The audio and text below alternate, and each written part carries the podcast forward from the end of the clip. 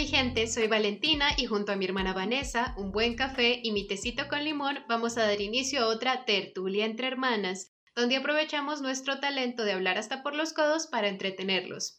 Hola Vane, ¿cómo te sientes el día de hoy? Hola, Vale, pues inspirada, hoy es un tema que me conviene muchísimo que tratemos, así que estoy súper emocionada por escuchar todos los datos que has traído para mí, bueno, y para nuestros oyentes. Sí, hoy sí es todo dedicado para ti, porque este es un problema que no se me hubiera ocurrido si no fuera por tu bella presencia en nuestra vida. Entonces les cuento de qué se trata el capítulo de hoy. Hoy vamos a hablar de daltonismo y sus erivariantes lo anunciamos la semana pasada porque pues para contarles el primer nombre de Vanessa en realidad es Erika, solo que Vanessa y Valentina rima más que Erika y Valentina.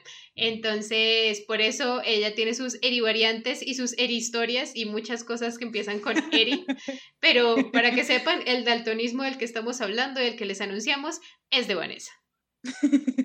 bueno, yo debo decir que hice un poquito de trampa y creo que no soy daltónica, pero vamos a descubrirlo. Sí, ese es el plan, porque siempre hemos tenido conflictos con el color, confusiones graciosas, que no sabemos cómo llamar ciertos, ciertas tonalidades que vemos por ahí. Pero entonces para eso vamos a explorar el concepto del daltonismo más a profundidad. Entonces, empecemos por explicar qué es el daltonismo, por si alguien en la audiencia no está familiarizado con el concepto. El daltonismo es una condición en la que el ojo de una persona o los ojos de una persona tienen un problema con los receptores de color que uno normalmente tiene. Todos tenemos, creo que son tres receptores en la parte de atrás del ojo y esa persona tiene algún problema ya sea genético causado por un medicamento o por algún otro tipo de enfermedad en la que no percibe algún color o percibe los colores de una manera que las otras personas no lo perciben.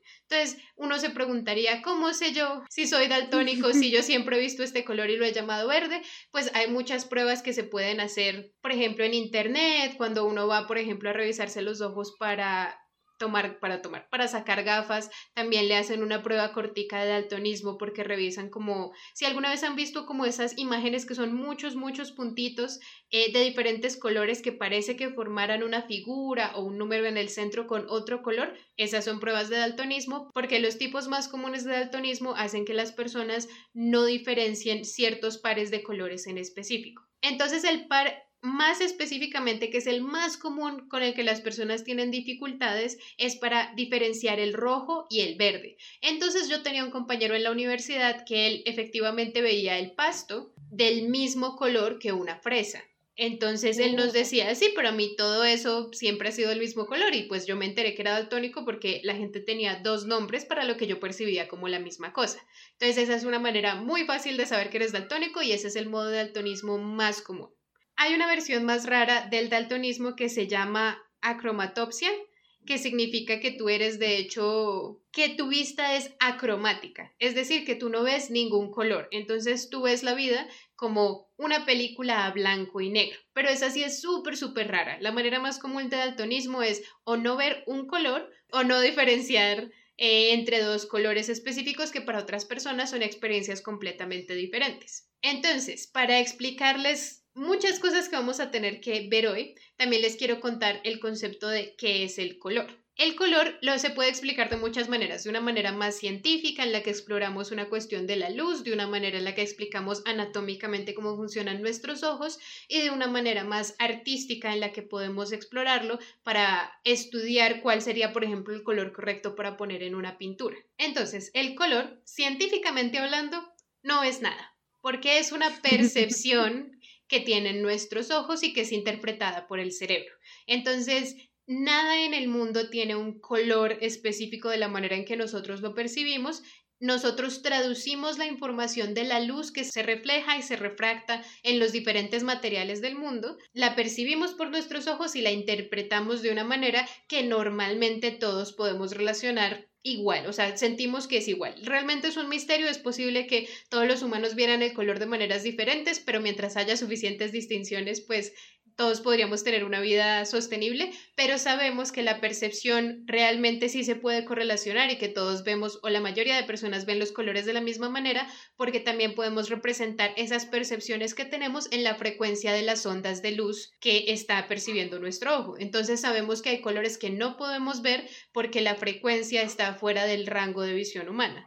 Y luego hay otros colores que son normalmente los colores del arco iris, que son todas las tonalidades bases o todos los colores bases que todas las personas pueden ver y que luego se ven modificados de diferentes maneras. Entonces, ¿cómo perciben los ojos el color y cómo lo traducen? Nosotros los tres receptores que tenemos, de hecho son los mismos tipos de color o los mismos tres colores que utilizan para las pantallas de los computadores, son uno rojo, uno verde y uno azul y ellos se estimulan un cierto porcentaje, depende de la luz que reciban, y la combinación de esas estimulaciones de los tres receptores te dan en un resultado de una traducción específica, que también así es como funciona el color en los computadores. Tú solamente tienes puntitos verdes, azules y rojos y la intensidad de esos puntitos en tu pantalla de tu computador o de tu celular, de las pantallas LED también, la combinación de diferentes intensidades de los tres colores únicos que se tienen, a tu cerebro le da la impresión de que genera un color diferente.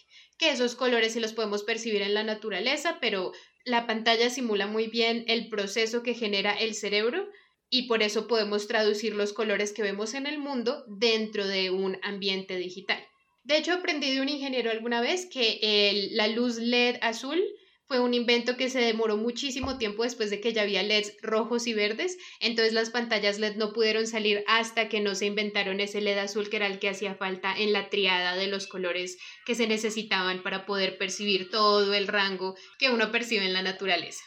Entonces, esa es la idea básica del color. Luego les cuento más de la percepción un poquito más artística y de los, los términos que utilizamos nosotros, los dibujantes y pintores del mundo, eh, cuando les esté explicando otros conceptos. Pero entonces quiero que Vane nos cuente más o menos cuál es la experiencia que la hizo cuestionar.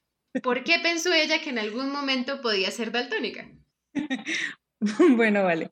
Primero quiero, ya que aclaraste que el daltonismo es solo sobre el color, yo pensé que íbamos a hablar más cosas de la vista porque me acabas de recordar que cuando estuve en alguna prueba de ingreso a un empleo que le hacen prueba visual para saber el estado de salud de la persona, hubo una prueba sobre, sobre ver figuras 3D que yo no pude hacer porque por más que me las mostraron, no noté la diferencia de profundidad y no profundidad en la figura y la doctora estaba súper confundida. Pero ya que nos vamos a concentrar solo en mis problemas de color, yo no sabía que tenía problemas de color.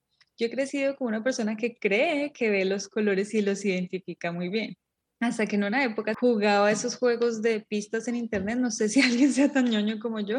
Ay, sí, los de escape. Escape, me encantan los juegos de escape, especialmente que buscas esta pista y resuelves esta, eh, este acertijo, reúnes estas piezas y encuentras una llave, una gema o algo así y sales de la casa donde sea que te encerraron. Pues había momentos en que uno se bloqueaba en esos juegos, había muchos, unos muy fáciles y otros que no y uno empezaba a leer en los comentarios las pistas. Y sufrí tanto uno que yo creo, no sé si esos juegos se guardaban, pero yo duraba, yo duraba haciendo el juego porque no encontraba la gema morada. Y en los, en los comentarios todo el mundo mandaba pistas para la gema azul. Y yo, pero ¿por qué para la gema azul si eso es fácil de encontrar, eso está en tal parte? Y luego ya leí más juiciosamente y lo que me estaban dando eran las pistas que yo necesitaba, pero yo creía que estaba buscando la de un color y todo el mundo en internet estaba diciendo la de otro color. Y fue como, espera, estoy confundiendo los colores. Y así me ha pasado un montón de situaciones. De hecho, anoche, y esto es historia real, si Roberto viene, le preguntamos, estamos cambiando de estaciones, entonces tenemos que cambiar lo, lo que usamos en la cama, los tendidos, por decirlo de alguna forma. Y tenemos que cambiar la colcha gruesa por tejidos más delgaditos. Y los tejidos, me dice él, llévate el azul y yo, pero ¿cuál es el azul? ¿El más grande? Y me dice, sí, el azul. Y yo, no, eso es verde. Y me dice, no, que eso es azul. Y duramos como cinco minutos tratando de definir cuál era el color y cuál era la cobija, porque hay otra que además es agua marina. Y yo era, ¿es esta o es la otra? Y él en lugar de decirme la que tienes en tal mano, seguía insistiendo, es la azul. Y yo, ¿cuál es la azul? Y así pasó y pasa mucho tiempo en mi vida. No, esas discusiones no, nunca van a llegar porque la percepción de ambos es diferente del color.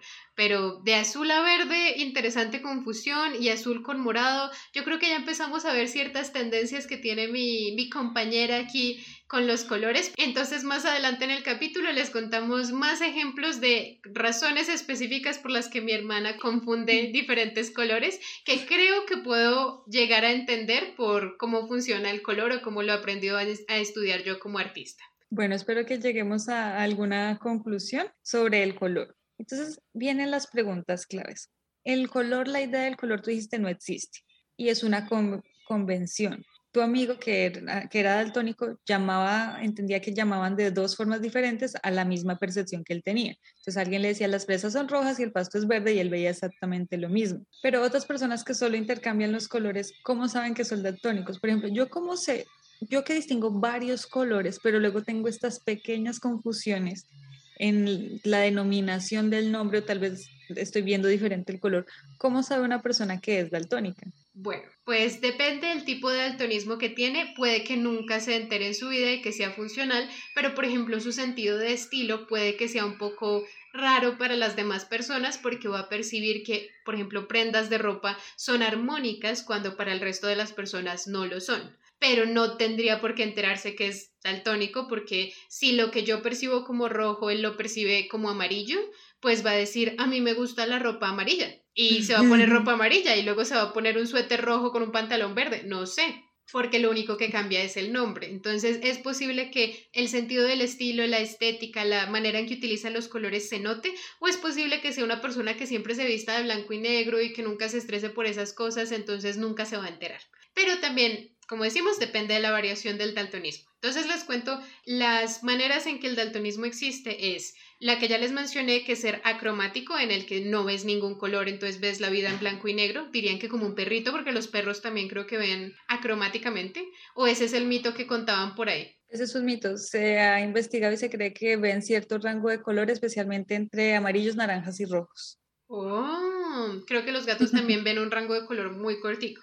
Hay otras personas que son monocromáticas, es decir, que solamente ven el mundo en un color. Entonces, diferentes tonalidades de rojo, diferentes tonalidades de azul, cosas así. Luego tenemos dicromático, que es que uno de los tres receptores de color de los que hablamos están dañados. Entonces, todo lo que esté en ese color en específico lo va a ver como una tonalidad de gris. Entonces, para esa persona no existe el rojo o no existe el azul o no existe el verde, solo existen los otros dos y las variantes que se derivan de las combinaciones que se pueden hacer con esos dos receptores. Luego tenemos la manera más común de ser daltónico que es confundir los colores y de ahí es que sacamos nuestras estadísticas de cuándo es más común, entonces por ejemplo por género o cuál combinación de colores es más fácil de confundir entonces, esa es una de las cosas que yo me acuerdo que a mi hermana le preocupaba, que siempre nos hacía la pregunta como de, ¿será que sí soy daltónica? Porque teníamos la percepción, o a mí me habían dicho, que el daltonismo era únicamente de hombres, ¿cierto?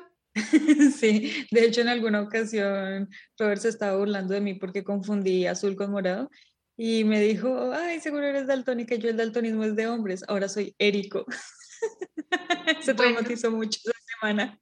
Ese es el alter ego de mi hermana, Érico, el señor que tiene daltonismo, aunque ella no tiene daltonismo, y el daltonismo no es exclusivo de los hombres, lo que pasa es que es mucho menos común en las mujeres. Entonces, según una estadística general, dice que una, o sea, de cada 10 hombres que tienen daltonismo, hay una mujer, y esa estadística viene de las diferentes variaciones siempre es más o menos así. Entonces, una variación tiene 1% de los hombres y 0.01 de las mujeres. Otra variación tiene 6% de hombres y el, luego es 0.4 de las mujeres. Y luego hay otra que es tan poco frecuente que realmente pasa menos de 0.01% en ambos eh, géneros o sexos.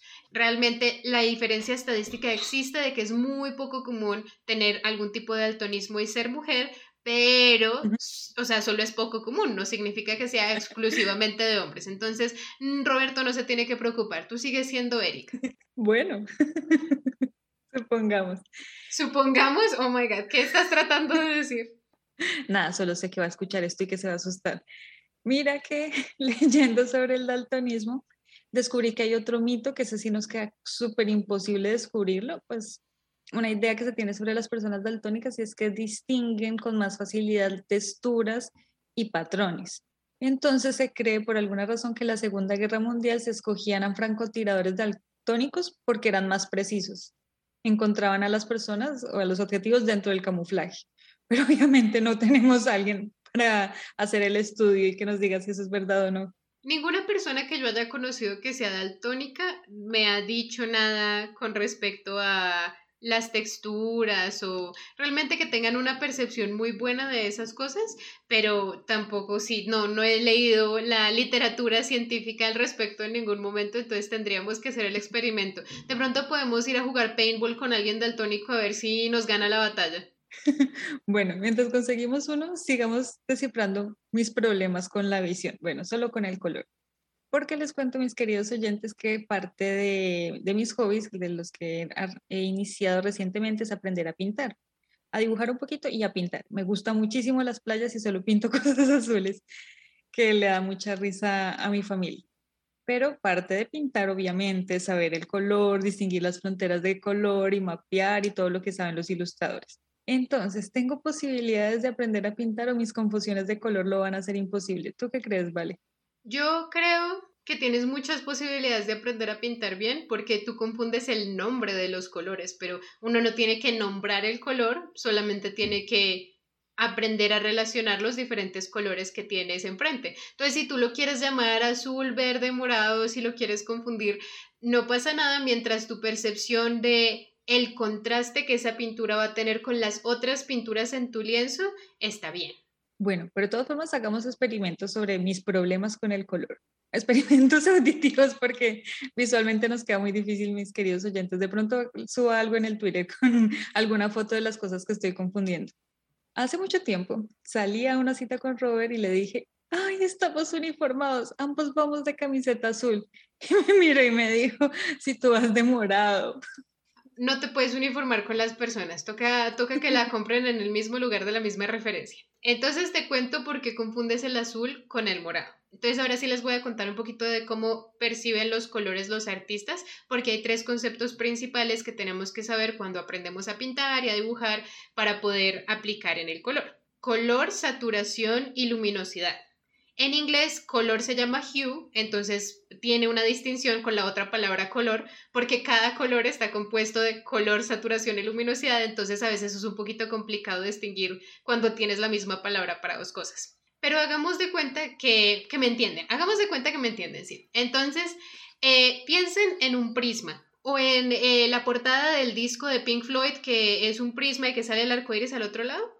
Esos colores que salen divididos del prisma o que literalmente los vemos en un arco iris son el color o el hue puro que existe eh, y las, son las diferentes frecuencias de las ondas de luz que nosotros podemos percibir. Entonces esos serían todos los colores que existen o que el ojo humano puede llegar a percibir porque si ya es algo como infrarrojo o ultravioleta, pues eso ya está fuera de lo que nosotros vemos. Nosotros únicamente vemos los colores que existen en el arco iris. Así es en hue. Luego existe el nivel de saturación. El nivel de saturación es qué tanta intensidad de ese color nosotros estamos percibiendo. Entonces, yo no sé si ustedes han tenido, por ejemplo, una, una camiseta que les gusta mucho o un hoodie y se lo ponen todo el tiempo y salen al sol y de repente los hombros de la camiseta y la parte que le da el sol a, esa prenda de ropa que tienen se empieza como a desteñir y como a irse y entonces mi mamá diría, mm, se ve viejo.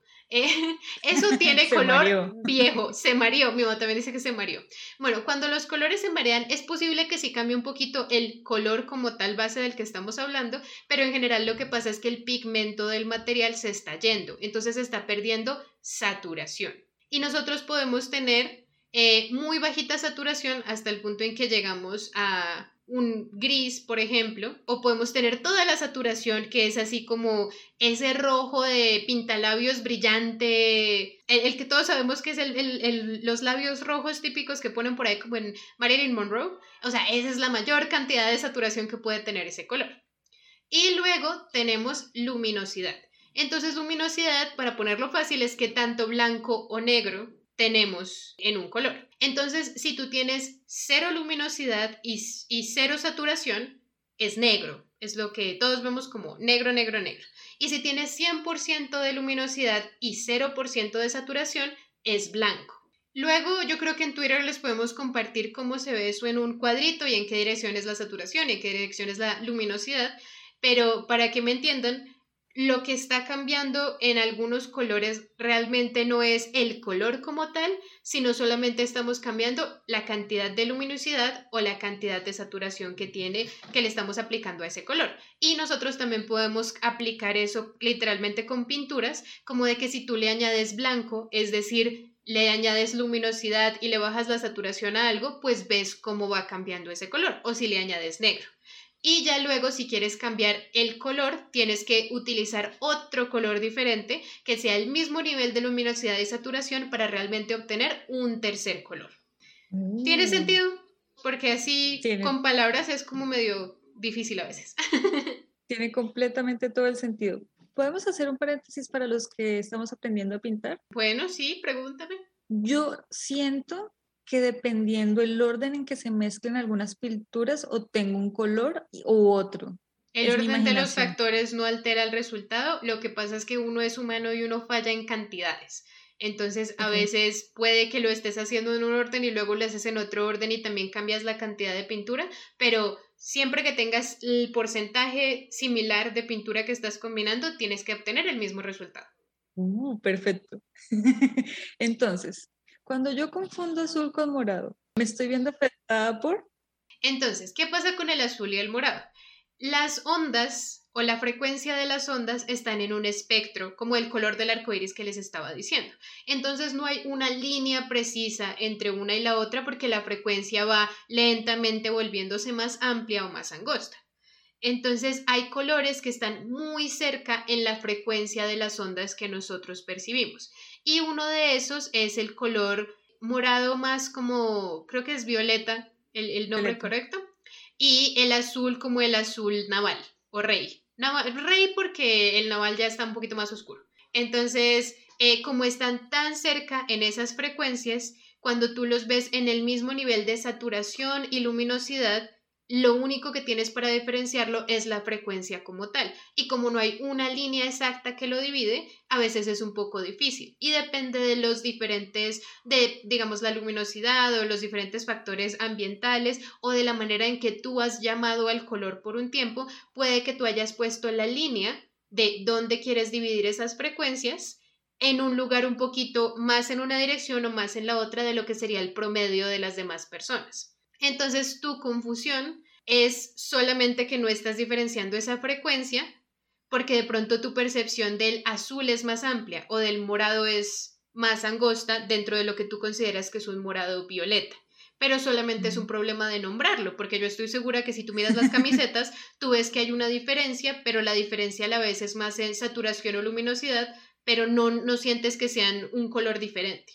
De hecho, después que él me hizo la observación, empecé a compararlas y noté que había una diferencia, pero era que mi uso yo lo había comprado azul en mi mente. Entonces siempre lo vi azul. Claro, lo habías mencionado así y una vez uno lo nombra, tiene esa idea en la cabeza, pero como tú sí los ves diferentes, lo único que tenemos un problema es en dónde estás, pues ni siquiera es un problema, pero el, la razón de la confusión es que le pusiste la línea que divide al azul y al morado en un lugar que no es la, el mismo lugar donde Roberto pone esa línea. Es muy exigente. Él sí es muy exigente, eso pasa con los artistas y todos creemos que tenemos razón de cómo se llama el color, pero la confusión es perfectamente razonable por lo que son dos colores que vibran muy cerca, literalmente.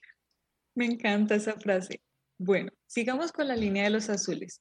No recuerdo exactamente cuál era la situación, pero sé que fue con jeans. Jeans, la mayoría son blue jeans en mi armario, a mí no me gustan los jeans de colores, pero algo pasó con un jean gris. Yo dije, ese jean es azul. y otra vez Roberto me dijo, eso es gris. Listo, entonces ya que tenemos dos conceptos es más fácil de explicar. Lo que pasa es que el gris no es un color.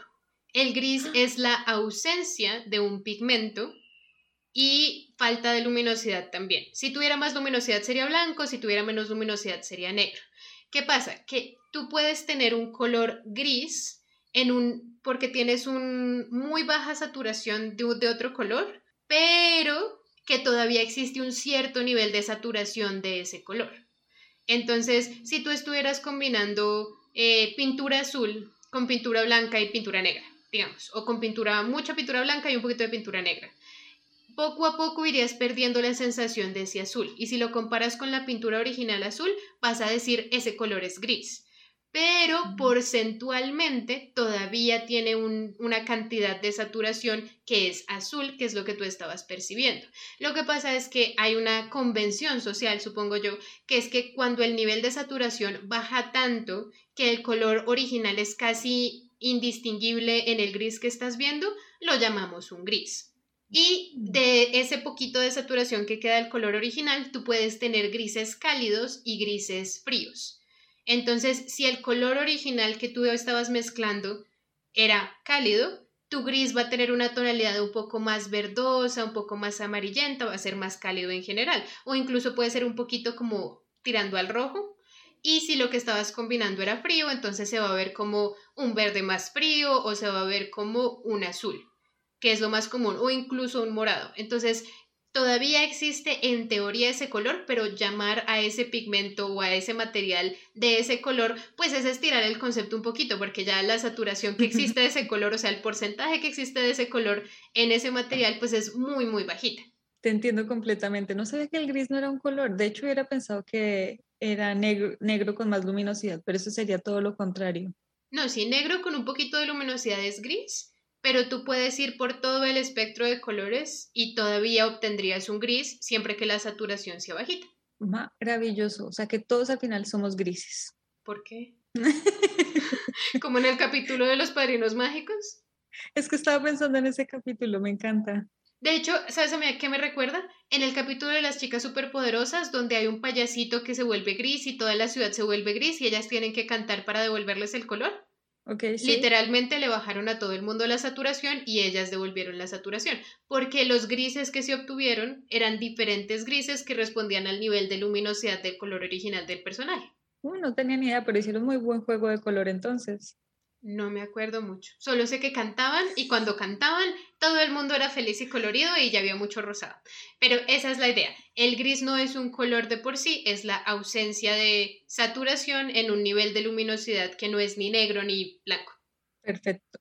Ahora que aclaramos con el gris que voy a quedar maravillada cada vez que vea gris y voy a decir, no eres un color. Sigamos con un sueño. Te propongo un sueño. Yo quiero una bicicleta con canasta para florecitas la parte de atrás para poner maletas y la quiero de un determinado color que nunca puedo explicar cuál es, porque yo diría simplemente agua marina, pero a veces la señalo en la calle yo quiero ese y realmente dice eso es como verde y luego vuelvo y miro otra que digo, no, que sea más parecida a mi cobijita que la que uso para viajes o al color de, de mi almohada para viajes, porque mi mamá me regaló un conjunto del mismo color. Y me dice, no, es que eso es más azul. Entonces al final no sé qué color va a terminar siendo mi bicicleta. ¿Qué pasa con los aguamarinas? ¿Son un color? El aguamarina sí es un color. Lo que pasa es que es muy parecido al punto en el que el azul rey y el violeta se separan, pero en la dirección entre el azul cian y el verde. Entonces azul cian es una manera elegante de decir azul cielo. Pues es un poco más brillosito porque es más saturado que el cielo. El cielo es más sutil, más elegante.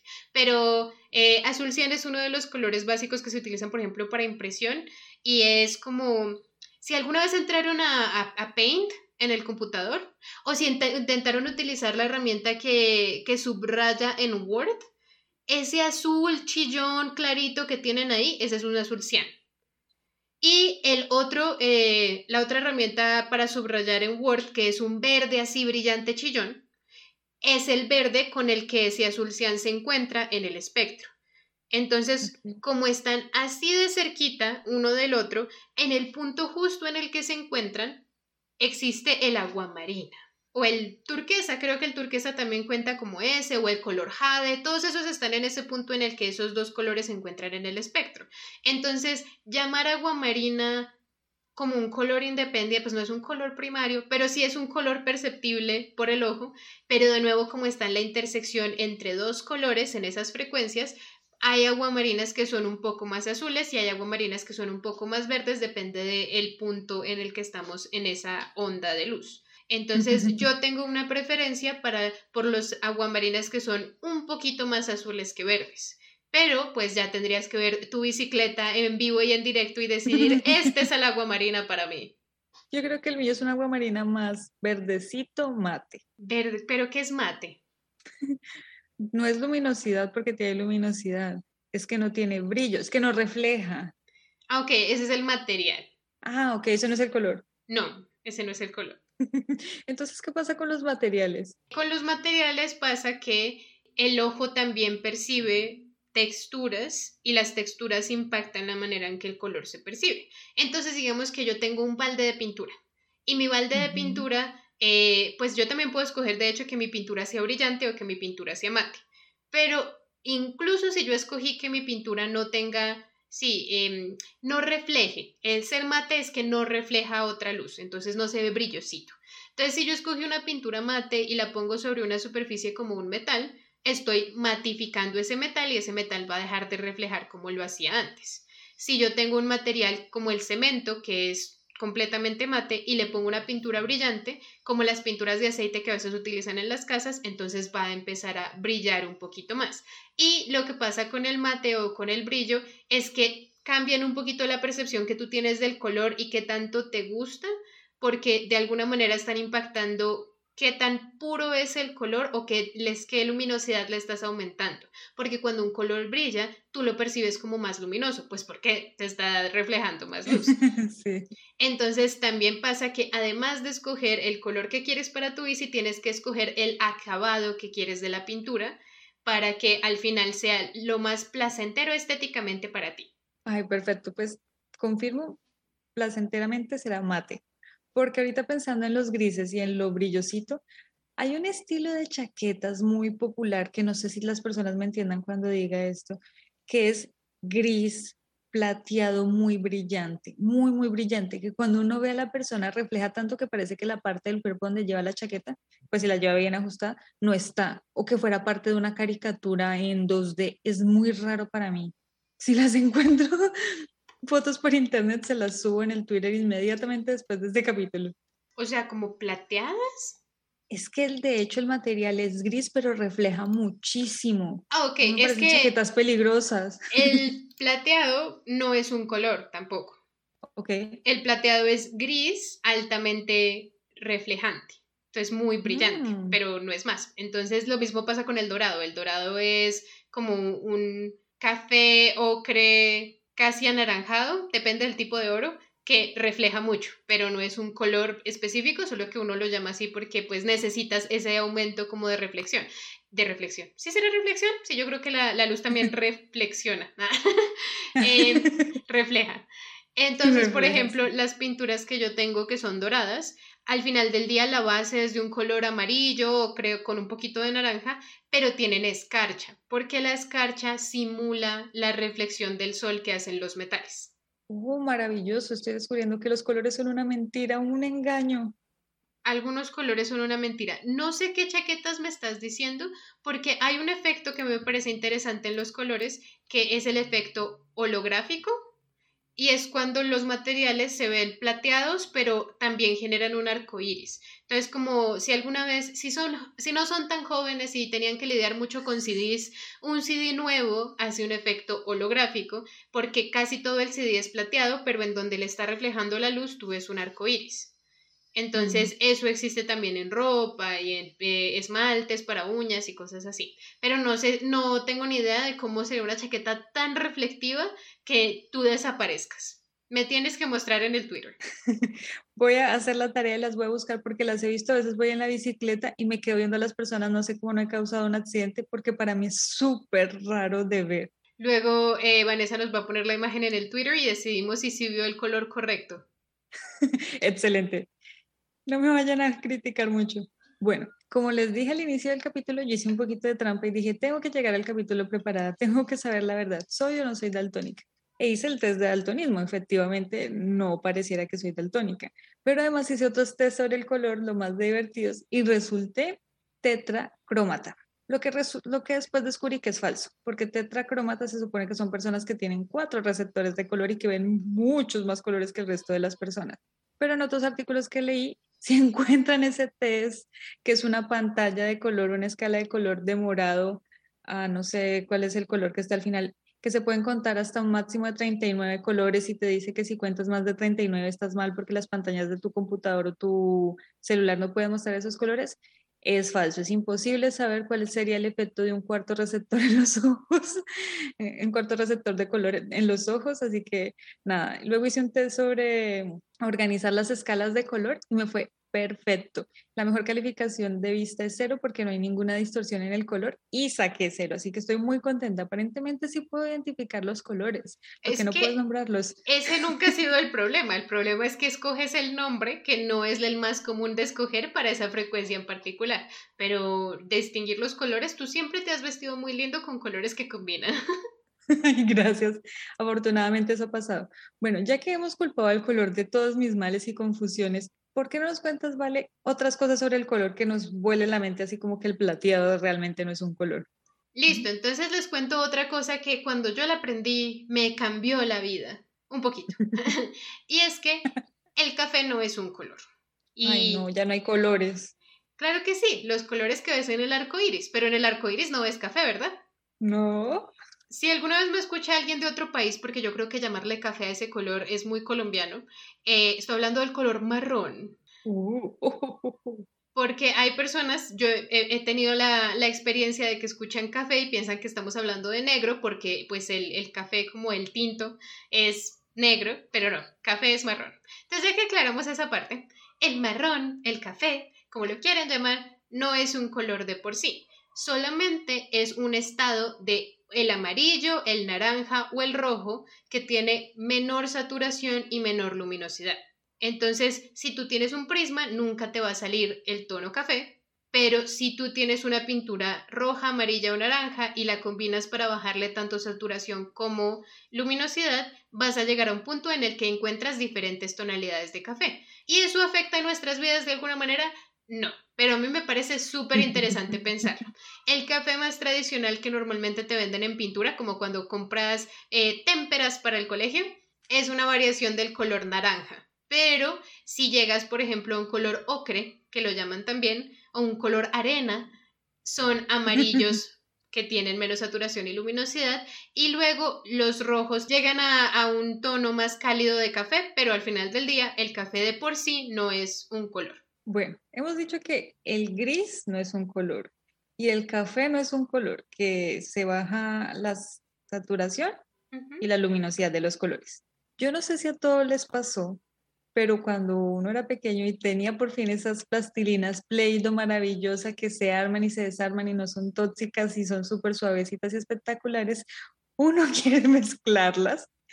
Y yo cogí todas mis plastilinas, creo que Vale, tú estabas ahí, y las combiné en una sola masa y obtuve el color popo. Color popo y color marrón. Efectivamente, porque lo que estabas haciendo era disminuir la saturación y la luminosidad combinando esos colores. Entonces no te iba a dar un color mágico adicional.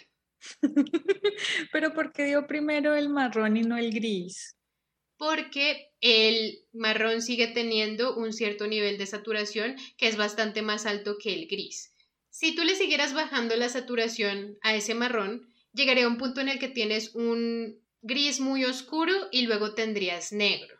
Si tú lo que quieres es un gris que sea un poco más sutil, como un poquito gris pero casi blanco, tendrías que empezar con un color que ya de por sí esté más luminoso.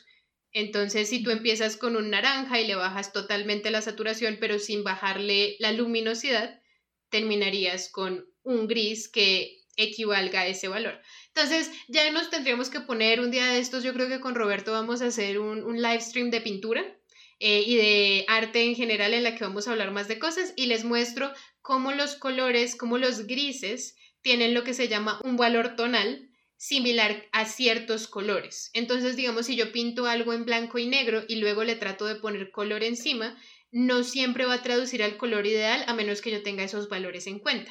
Pero ya ese es un concepto que si no les muestro me va a quedar muy difícil explicar. Pero entonces, en general, sí, si tú le sigues bajando la saturación al café, vas a tener un gris muy oscuro. Ah, perfecto. Bueno, todos los que hayan destruido su plastilina Play-Doh, los acompaño en el dolor.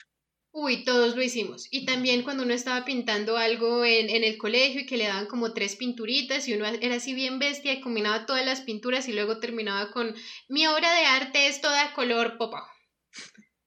Yo pinté más de un unicornio en ese color por combinar mal las pinturas en el preescolar.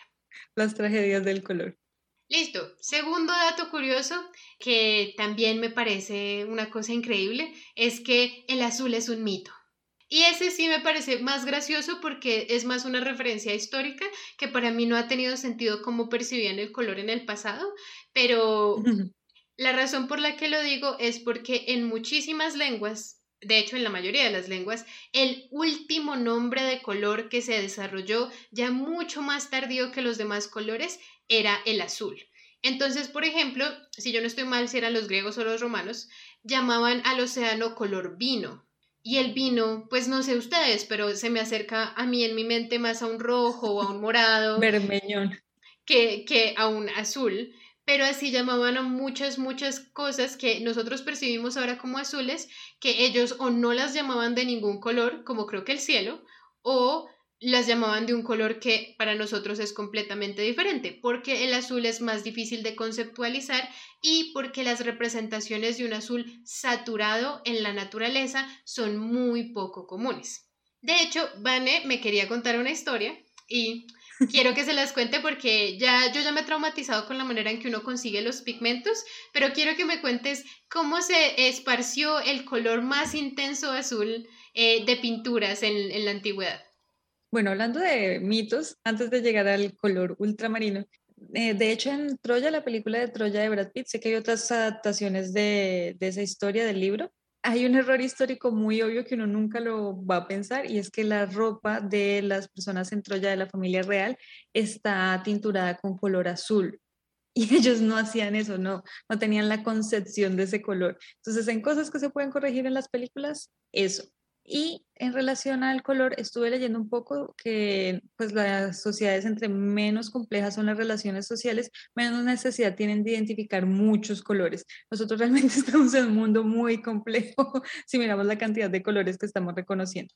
Del azul ultramarino y del concepto de azul como elemento para pintar o para crear obras de arte, se tiene registro que los egipcios sí hicieron un pigmento más parecido al celeste, que aparecía en algunas, en algunas representaciones, especialmente de faraones y de dioses. Entonces, eso en el 2200 antes de Cristo. Pero de ahí a ninguna otra cultura había representado el color azul de forma tan independiente y solo hasta el siglo VI apareció lo que se conoció el lápiz lazuli, que apareció como un pigmento en figuras budistas que venían de Afganistán y se le dio primero el nombre de la piedra de la que se extraía. Fue un color costosísimo porque la piedra obviamente era un mineral, estaba conformado por muchos elementos que tenían que quitarse para conservar el color azul más puro y eso llevó a la quiebra un montón de personas, un montón de artistas que se maravillaron con este nuevo color después de tanto tiempo de haber estado ciegos al azul. Tenían que ir a Venecia a comprarlo y era completamente carísimo traerlo desde Afganistán, luego hacer el proceso de separación de las arcillas y otros sulfatos de la piedra y luego la venta del color era muy exclusiva, así que solo las personas con mejores ingresos tenían acceso al color azul ultramarino. Me parece terrible esa, esa explotación ambiental, pero era la única manera en que podían conseguir ese pigmento en ese momento. Yo no sé si me estoy inventando cosas, pero creo que también hay un azul que se hace de caracoles espichados. Eh, acabo de revisar y no son caracoles espichados para el azul, sino para el morado tirio. Entonces tienen, sí, tirio como de tiria, como eso es también de cerca de Grecia o Camilo me va a regañar cuando escuche que yo no sepa dónde quedaba tiria, pero porque él es el experto en esas cosas, pero también lo llamaban rojo fenicio, púrpura fenicio, eh, y entonces era un púrpura muy específico que solamente se utilizaba creo que para personas como de alta clase y se saca de espichar moluscos, normalmente caracoles, de una variedad específica y así se consigue ese pigmento. Entonces ahí tenemos otro que es un sacrificio muy grande natural para poder conseguir el tono que querías para tu ropa y de hecho creo que por eso es que las personas que pertenecían como, creo que era el emperador de Roma, era el único que podía tener una capa morada. Algo me dice que esa capa era de, de el rojo fenicio probablemente llevaba muchos sacrificios de crustáceos. Arrodillados ante mí, pequeños. Pero si creen que eso es raro y les hubiera incomodado usar un color que venía de crustáceos, ahora adivinen de dónde venía el marrón momia, ¿sí? Las, las personas de su publicidad no se esforzaron mucho en el nombre de este color si se cogían las momias, se creía que se les había cubierto el cuerpo con algún betún especial y que eso era lo que pigmentaba, pero de hecho lo que pasaba era que trituraban la momia, muchísimas momias, sacaban el pigmento y las personas que vendían pigmentos y vendían también medicamentos. Y bueno, la historia ya saben que los trabajos no estaban tan divididos como tenemos ahora que las personas se especializan en una sola labor. Había alguien que vendía medicamentos y pigmentos y todo, se dedicaba a sacar el marrón momia y se lo vendía a los artistas. Y ese marrón momia espectacular, no es un color, ya sabemos que el marrón no es un color, pero que da esas tonalidades espectaculares, está en un cuadro que sé que todos han visto la referencia, bueno, los que han tenido la oportunidad de verla, que es La Libertad guiando a Francia. Ahí está el marrón momia, así que al ver ese cuadro también están viendo momias. Pero una de las cosas que más curiosidad me dio fue la anécdota del artista Edward Burne Jones, que en 1881 descubrió que cómo se hacía la pintura, cómo se hacía el pigmento marrón momia, y se fue escandalizado a su casa, cogió el tarro de pintura y dijo que no iba a hacer nada más hasta que fuera enterrado como es debido y enterró el tarro de pigmento, porque él no quería pintar con restos humanos. Bueno, con restos humanos. Yo les quiero contar una cosa, ya que mencionaste el, café momia, y es algo que no sé cómo los vaya a hacer sentir, pero es el color carmín. El color carmín eh, es un color que se utiliza para, para teñir comida. No me acuerdo cómo se llama en español, pero pues era carmín en inglés. Y todavía se utiliza hasta el día de hoy en muchos alimentos que nosotros consumimos. Y quiero que me adivines de qué está hecho ese color. Carmín. Carmín es rojo, ¿no? Sí. ¿No está hecho de la corteza de un arbolito?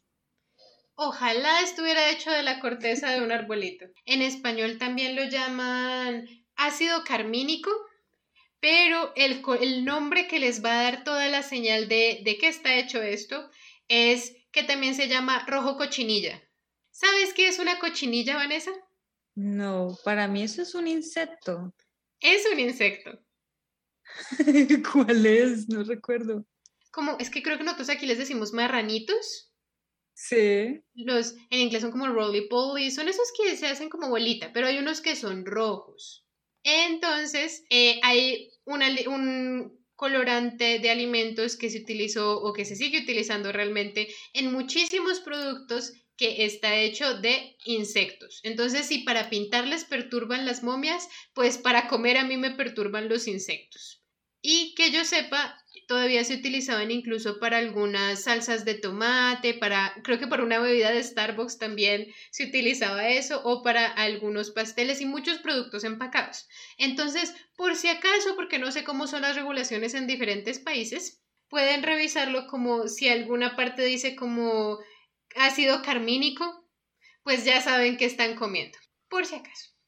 Ay, no, me parece muy triste con los pobres animalitos pues yo en general no comer, o sea, si una persona está comiendo un paquete de chicharrones de cerdo con colorante de cochinilla, pues de pronto no, pero también es algo que si de pronto están intentando ser veganos pueden tomar en cuenta, que algunos, algunos colorantes de alimentos no son vegetales, entonces hay que verificar cuál es el tipo de colorante que se está utilizando en tu comida. Pero de vuelta a ti con tus maravillosas pinturas eh, de orígenes perturbadores. Pues de hecho ahorita que me nombraste ese, recordé uno, pero mm, pues no lo había traído, entonces solo sé el nombre que es amarillo indiano y les puedo decir el origen, pero no sé cuál es el proceso. Y era orina de vaca. Los alimentaban con productos específicos para que diera muy, muy amarillo y con eso pintaban, pero es que era terriblemente cruel con los animales, o sea, se ha dejado de usar. Creo que actualmente no existe, pero sí existió. Sí hemos pintado con orina en la humanidad. Pues es amarilla. Muy prácticos ellos. La lógica de la humanidad, sí. Pero bueno, les traía otro color. Tú me lo sugeriste, yo no había conocido nada de este color, el verde radio. El elemento radio fue descubierto por Marie Curie en 1898. Y cuando este elemento salió al mundo, las personas por alguna razón le atribuyeron una cantidad de características favorables, había que tomar gotas de radio para la salud, había que tenerlo cerca y además en entre 1908 y 1910 los colores brillantes, fluorescentes y que brillaran en la oscuridad eran la moda perfecta. Entonces se, se empezó a comercializar con el verde radio. Por supuesto, con el paso del tiempo se dieron cuenta que el radio es un elemento muy tóxico. De hecho, la propia Marie Curie sufrió un montón con los experimentos que tenían. Y este color se utilizaba principalmente y se vendió mucho como la nueva necesidad de las fuerzas militares y de vigilancia, porque servía mucho para marcar el tema en la oscuridad y hacer seguimiento. Entonces fue muy muy utilizado, pero a partir de 1960, después de muchos estudios médicos y ver la sintomatología de las personas, empezó el desuso de ese color. Pero imagínense, por más de 50 años las personas estaban utilizando solo por moda un color que brillaba y que estaba hecho de radio. ¡Qué emoción! Y luego tenemos varios colores más y pigmentos que eran pigmentos asesinos, así como mujeres asesinas en Investigation Discovery, pero con pigmentos asesinos. No, pero ¿tenemos tiempo para los pigmentos asesinos? No, creo que les vamos a dedicar todo un capítulo diferente porque a mí me gustaría, ya que conocemos el color de una manera más objetiva y científica, hablar de la manera en que nosotros asociamos los colores con ideas diferentes y con conceptos. Entonces, eh, de hecho, podríamos hacer una encuesta en la que ustedes nos cuenten en nuestro Instagram con qué asocian ustedes algunos colores, ideas que tienen muy fuertes sobre diferentes colores. Te iba a sugerir que la encuesta fuera sobre emociones, pero creo que intensamente o inside out, inside out se hizo tan popular que ya todo el mundo va a asociar un color con una emoción. y de hecho, en el inglés creo que se usa así, ¿no? Estar blue es estar triste. Sí. Vamos a hacer la encuesta, pero no sobre emociones, porque sabemos que van a ser trampa y que ya todos están convencidos con Pixar con que esos colores significan esas emociones. Sí, vamos a ver si tenemos alguna idea rara, alguna idea bien sin estética. Lo último que les quería contar acerca del color antes de que acabáramos este bello capítulo es sobre el color en contexto, porque quiero reafirmarle a mi hermana que sus confusiones de color son completamente normales y es porque en contexto me refiero en comparación con otros colores a tu alrededor. Porque, por ejemplo, cuando yo estoy viendo una paleta de pinturas en Photoshop, pues yo veo todos los colores independientemente, entonces es muy fácil decir, claro, esto es rojo porque yo sé exactamente de dónde saqué la combinación de color con qué porcentaje de qué. Pero en el mundo nosotros percibimos tanto el valor de luminosidad como la saturación, como el color que nosotros vemos de maneras muy diferentes. Entonces, no es lo mismo pensar en yo tengo la piel un poquito amarilla, como cuando uno tiene una tonalidad un poquito amarilla en la piel, que eso de hecho es mi hermana, que ella sí se puede broncear, no como yo que me pongo como un camarón. Y luego si mi hermana agarra un banano y lo pone encima de su brazo, su piel se va a ver mucho más rosada. ¿Y eso por qué es? Porque el cerebro funciona de una manera muy comparativa.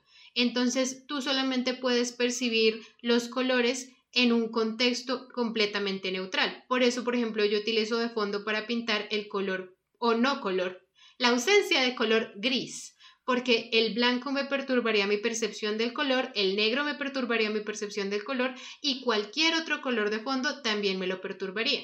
Pero como en la naturaleza nosotros vemos las cosas rodeadas de otras cosas de diferentes colores, solo quiero reafirmarte, Vanessa, que todas tus percepciones son perfectamente válidas y que Roberto puede debatir contigo el nombre de los colores, pero al final la respuesta no se puede resolver así, sino hay que ver aislándolo de todo lo demás y sería sería un video. Sí, yo creo que es muy complejo, hay que llegar a acuerdos, al final los colores son una convención y creo que no lo dijimos, pero me parece una conclusión súper obvia y seguramente las personas con mentes científicas ya habían llegado a esa conclusión hace mucho tiempo y es la razón por la que no vemos color cuando no tenemos fuente de luz es porque no hay forma de que nuestros receptores se activen, porque el color no existe, es solo luz. La revelación. Creo que ahora sabes por qué las cámaras de visión nocturna solamente se ven en blanco y negro. Sí, tiene todo el sentido. Perfecto, Vanessa. Me alegra mucho haber podido discutir todo tu alleged, tu supuesto daltonismo, que en realidad no es daltonismo con todos nuestros oyentes. Y dejarles nuestra conclusión cursi de la semana y es que así como los colores se pueden entender en contexto de una manera muy diferente que cuando los aislamos y todos podemos llamar a nuestra percepción de la misma cosa de maneras muy diferentes como mi hermana con el azul y el morado, asimismo podemos pensar en muchos conceptos diferentes. Entonces tal vez nosotros deberíamos ser más flexibles en la manera en que percibimos las cosas y considerar que tal vez la otra persona solo está llamando a lo que está observando de manera diferente, pero no significa que en realidad esté en desacuerdo con nosotros, porque las percepciones cuando se traducen de vuelta a palabras pueden sonar muy diferentes para diferentes personas. De resto, no nos queda tiempo sino para nuestro proverbio de la semana. Entonces vamos a ver qué nos cuenta Roberto en su filosofía del color. Píntela que yo se la coloreo. Me encanta. Gracias, Roberto, por esa filosofía que no incluyó un regaño por mi confusión con los colores. a todos, muchas gracias por escucharnos. A mi hermana, gracias porque he descubierto que no soy daltónica. Y a los que son daltónicos, por supuesto, no se tienen que sentir mal. Es solo una nueva percepción, una diferente percepción del color, pero conversando nos entendemos. Para más conversaciones sobre eh, estos, o estos temas o nuevos temas, pueden seguirnos en nuestro Instagram, arroba hermanas tertulianas, o nuestro Twitter, arroba tertulianas piso POD, POD como de podcast. La próxima semana en nuestra super telenovela vamos a hablar de vocación. ¿Existe algo como un destino laboral? Gracias por acompañarnos y hasta la próxima tertulia. Bye. Bye.